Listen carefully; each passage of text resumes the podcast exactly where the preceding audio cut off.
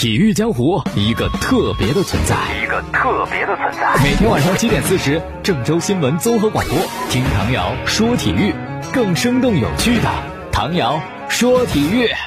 更新鲜的体坛资讯，更热辣的专业评论，更劲爆的赛事分析。唐瑶说体育，体坛百态，听我细细道来。本栏目由匠心三十六年大师精酿金星一九八二原浆啤酒冠名播出。各位听众朋友，大家好；还有蜻蜓的网友朋友，大家好，欢迎收听唐瑶说体育。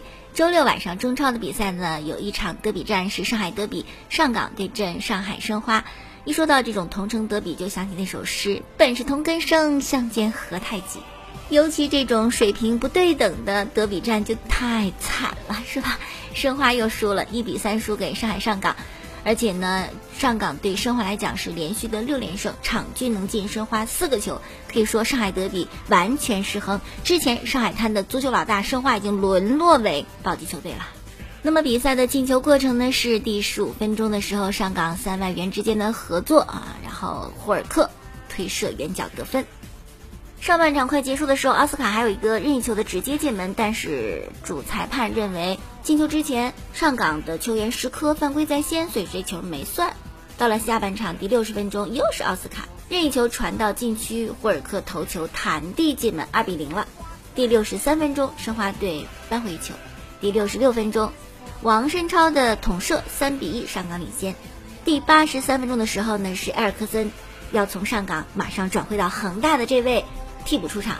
哎，上场短短十分钟，有禁区内的倒钩，还有一次点球的主罚，可以说是送你告别的礼物呢，是吧？让你进个球，但是埃克森他就是没进，点球也没有进，可以说是有点遗憾了。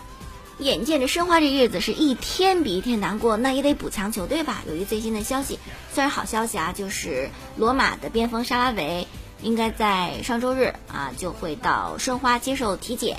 据说转会费一千八百万欧元，签了三年的合同，三年总薪水四千万欧元，可以说给的不算少呀。沙拉维今年二十六岁。呃，在上个赛季意甲比赛当中，为罗马队出场三十三次，打进十一个进球，七个助攻，要说还是可以的啊。好了，其他的比赛，中赫国安十三比零胜的武汉卓尔，继续两分优势领跑积分榜。富力是主场对阵重庆斯威，上半场双方是一比一踢平，下半场一开始重庆队又进一球，反倒是客场领先了。但是你忘了，广州富力有扎球王啊！随后扎哈维是梅开二度，帮着富力反超。萨巴在补时的时候锁定胜局，四比二，富力获胜，也是两连胜。那么周日晚上的四场比赛，天津泰达对阵江苏苏宁，北京人和对山东鲁能，河北华夏幸福对阵深圳佳兆业，大林方对阵河南建业。比赛时间都是晚上七点三十五分。好消息啊，好消息！首先一个就是卡兰加休息了二百多天之后呢，终于回来了。球迷特别会煽情，对于他的归来，球迷就写道：“那一夜，就是上赛季我们胜北京国安那一夜啊，因为在那场比赛中受伤的嘛。说那一夜，你拼尽全力，飞奔全场，你忍着剧痛坚持比赛，你带领球队全取三分。当你重返赛场，我必为你高歌。所以，我们这个赛前海报也是以卡兰加为主题嘛，叫做英雄归来。还有好消息呢，就是喀麦隆在非洲杯二比三输给尼日利亚。”这样，巴索哥就该订机票回来了哈。这是建业球迷心愿达成，应该可以踢下一轮的比赛。这样的话，我们可以算得上是兵强马壮了。下半赛程多赢比赛，多挣积分，站稳脚跟啊。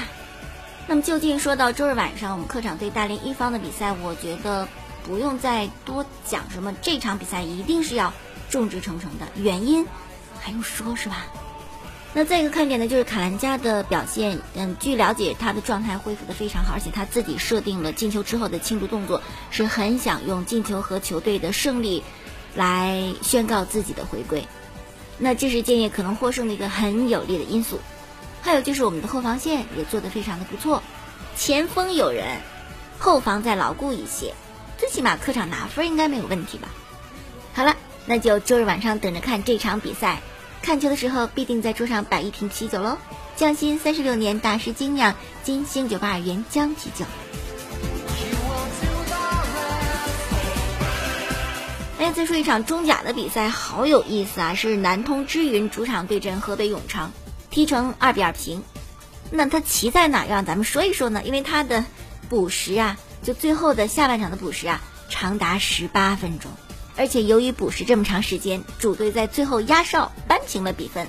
其实一开始呢，这个补时只给了四分钟，但是由于在补时的时候还有球员受伤，还有主裁判跟裁判组啊进行理论，又耽搁了一些时间，所以呢，补时四分钟到了以后，主裁没有终结比赛，继续踢，然后就控制不住啦。踢到补时第七分钟的时候，南云队进球了。哎，不知道主裁判是怎么想的，他又让比赛继续踢。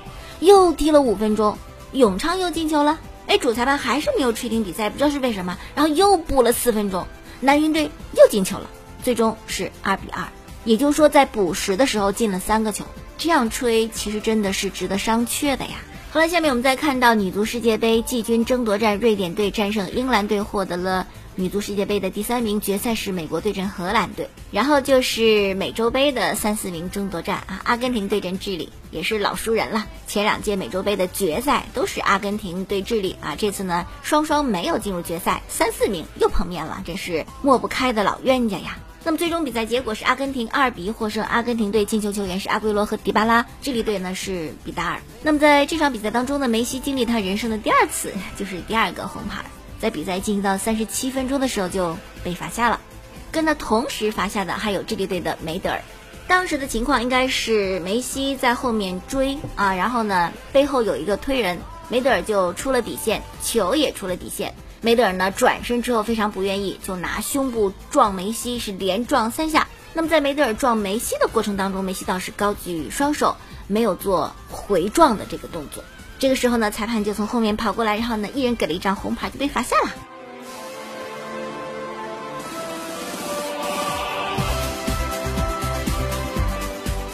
那关于这一幕呢，很多梅西和阿根廷球迷就觉得梅西特别的冤，但也有一些人说梅西背后有推人，红牌也不冤，但是后面推人给个黄牌足以，红牌够不上吧？好，即使说背后推人该给红牌，那么这样严格的尺度和标准之下。智利队，我我估计有一半人都被罚下了。那么恶劣的，完全是这种伤人式的犯规，别说给牌儿是吧？裁判都没有吹停比赛，连犯规都不算。如果那些动作裁判可以容忍，那梅西这个背后轻推一下根本不算事儿。我觉得梅西球迷今天算是疯了啊！这个一直在辩解说，你们还记得欧冠斯莫林和米尔纳撞梅西的时候，很多人都说这是一个合理冲撞，怎么到梅西这儿就得给红牌呢？你们的标准能不能够统一呢？那这没办法，因为米尔纳和斯莫林没有梅西这么树大招风。有时候啊，就这样的，我们可以仔细想一想啊，比如说你是一个足球运动员，啊，在你前面还有一些比你水平高的，但也只是高了那么一点点。有时候他很棒，有时候你也很棒。不是说差的太多，你会表现出我对他的尊重，哎，甚至你会说我他特别棒，他比我要强，表现出你的谦虚，但你内心是感觉我们俩差不多啊。我这样说着显得我这个人非常的谦逊，但如果一个人比你高出特别特别多，你自己知道你难以企及那种高度，根本这辈子都赶不上。其实有时候你会内心里的一种嫉妒啊，就然后你你会巴不得他出点什么问题啊，连那种表面上的谦虚。都没有了。当然，有这种想法的人应该非常非常的少。更多的球迷还是可以给很多球员一个客观公正的评价。那么，在阿根廷和智利的比赛结束之后呢，现场要举行第三名的颁奖仪式，被红牌罚下的梅西就在更衣室待着，哎，我就不去。那对于梅西这种表现，阿根廷的奥莱报就说：“哎呦，这次是真的生气了。”赛后呢，梅西有一个采访，他说：“裁判当时可能一人一张黄牌就完了，但他给了红牌。我是平静的离开，昂首挺胸。我们这支球队，呃，付出了一切，我为球队感到骄傲。我这支球队应该是能够得到别人的尊重。我没有去出席颁奖典礼，因为我不想成为这种腐败的一份子。因为在这届美洲杯上，我们没有得到应有的尊重，腐败现象还有裁判的判罚等等，让人们无法真正的享受足球。我想他们。”之所以给我一张红牌，是因为我之前提到过关于美洲杯的一些裁判判罚的事情。但是我会一直说实话，我总是真诚的。他们本来可以回看一下 VR，但他们没有回看。最后呢，梅西说：“我希望决赛的时候裁判别这么做了，让秘鲁可以真正公平的跟巴西竞争。”但我觉得这很困难，因为有这么一个团队。我们在半决赛阿根廷负于巴西之后，有一些奇怪的现象出现之后，我们就曾经说过，也许这届美洲杯应该叫做。巴西杯吧，或者是保送杯。哎，有时候足球世界的剧本也是荒诞魔幻、可笑至极。更可笑的就是跟梅西发生冲突的智利球员，也同样被红牌罚下的梅德尔，在比赛之后是这么说的：“我同意梅西的看法呀，我们就一张黄牌就可以啦。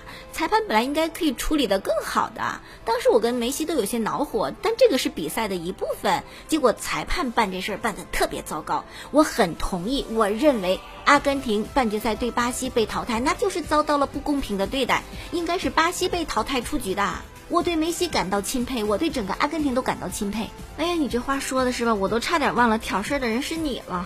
那么比赛之后呢？阿根廷的足协主席塔皮亚也说了，我们会竭尽所能帮助梅西。但我现在无法表达我的感受，因为我知道哈，如果我说什么话会被禁赛两年的。对于阿根廷表现出的不满，呃，以及一些对裁判的质疑，包括承办方的质疑，南美足协就说啦，足球当中有时候是胜利的。有时候是失败的。公平竞赛的基本原则就是要尊重并且接受比赛结果。裁判的决定也是一样的，他们也是人，永远都是有可以改进的地方的。由于比赛中的意外事件而提出不实的控告，质疑美洲杯的公正，这是不可接受的。十二支国家队都是在同等条件下参加比赛的，你这种控告是对比赛、对所有参赛运动员、对南美足协数以百计的工作人员不尊重。南美足协自二零一六年以来，致力于南美足球的透明化、职业化和发展，真的是官话连篇呢。我倒是很支持梅西杠上这帮只说官话的。同时呢，对于国家队有没有冠军，梅西这把年纪也不会再纠结了，因为他不需要再证明他到底强不强、行不行啊，只要好好的踢个球就成了。喜欢你的，任何情况下都会喜欢你；不喜欢你的，磨破了嘴皮子，表现的再好也没有用啊，也不会喜欢你的。哎呀，无需郁闷是吧？来痛饮一下匠心三十六年大师精酿金星九八二原浆啤酒。哎呀，这眼瞅着时间咋又剩的不多了呢？还有个很重头的事情要给大家讲，就详细说一说拉纳德这被交易的事情啊，真的是。风云变幻，全部人都被蒙了。不到最后时刻，你都不敢相信。最后时刻，你也不敢相信，他是为什么呢？怎么会是这样呢？是吧？掀开谜底了，你都觉得很懵。应该是周六的下午，重磅消息传来，拉纳德交易到了快船。在他交易信息传出之后没多久，保罗·乔治也传来消息，从雷霆被交易到了快船。两个人都去快船了。拉纳德跟泡椒联手，我的天！那洛杉矶最强的还不是湖人，还得是快船队。为什么这么说呢？上赛季拉纳德每次触球得分零点四六五，排在联盟第二。谁是联盟第一？就是保罗乔治，就是泡椒啊！每次触球得分零点四七六，他们两个可谓是联盟当中得分效率最高的。然后防守这方面，两个人同时都入选过上赛季最佳防守阵容，泡椒一队。拉纳德二队，所以说进攻防守都是联盟最顶级，这样的人组合在一起肯定是恐怖的。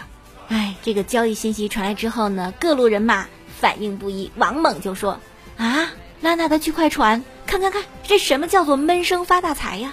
说的是快船不声不响的得到了大宝贝，是吧？杨健是这么说的，虽然想尽各种可能。还是觉得有点理解不了。杨海源啊，擅长脱口秀，擅长吐槽的说：“威少心里就想，这世界上没有我逼不走的巨星，因为之前跟他搭帮的杜兰特走了，现在跟他搭帮的乔治也走了。”杨毅写的比较长，说：“生活啊，远比戏剧精彩。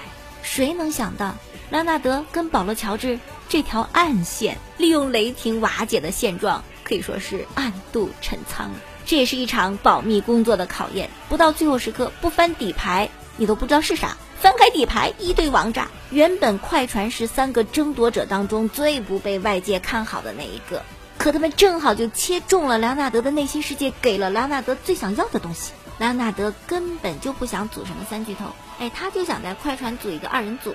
他跟快船会面的时候就明确的跟快船的经理说过：“你把乔治找来，我就来。”应该是在美国当地时间周二的下午，当时莱昂纳德跟湖人的代表见面。那你能想到吗？就在跟湖人见面的同一家酒店，拉纳德还见了保罗·乔治。